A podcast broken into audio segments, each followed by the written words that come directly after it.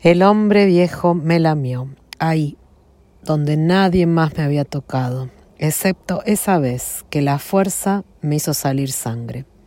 El hombre que me amó, ese hombre que había pasado por todo, me abrió y me lamió, ahí, y me sanó.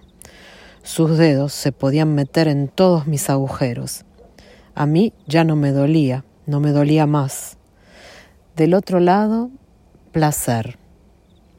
Y este hombre era viejo, casado, enfermo, y yo también, casada, pero joven y sana. ¿Qué hacemos? Hacemos lo que hicimos. Y nada más.